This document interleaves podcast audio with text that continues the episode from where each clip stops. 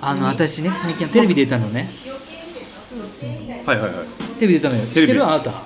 や僕は本当ね録画ミス失敗して東京東京 MX テレビの「明日のショー」って番組ねに出まして、勝手に僕午後4時だと思っててまあ貴重な経験でうんあの、まあ、スタジオで行ったんですよそうですよね行ってメイクされてはメイクってすごいねいいいですよね私とか言っちゃったもんね本当に言っちゃったのあすごいすごいあーってすごいいいって肌のりいいって褒められて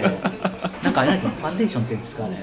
すごくいいですねって言われてでも肌綺麗ですもんね手塚さんでもひげ生えてたよその時間帯ねひげはもう関係ないあひげとほら肌あそうなはの別だからあそういやでもなんかあの、うんカメラの前に立つってすごく怖いのね僕あなんかいやなんか昔からの苦手意識かなえでもだって舞台挨拶とかいろいろしてるじゃないあでれはほらかで映像じゃないでしょなんかだから基本的に俺映像残ったら見ない基本的にすか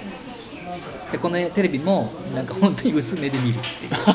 まあ楽しい時間で、うんあの僕の他に2人も監督いたんで、はい通常は1人の監督で作品込みで30分たっぷりなんですけど、その回に限っては監督3人で3作品全部流してえおでノーカットでやるもんだからトークの時間本当に短いあそうなんですでねもね実際あの収録すると30分ぐらい平気で回してるからいほうほやーどこ使われるのかなーそうかと思ってえなんか冷や汗出ちゃってだからすすごいなと思ってやっぱりカメラの前に立つって、まあ、昔の人よく魂抜かれるってあるじゃないあーれなんかわかるかも帰ってきた猫みたいなのピカッなるからうそこもうなんか笑ってくださいって言われてもなんかこの辺がこうピカピいカやしてそれはそうなんですよ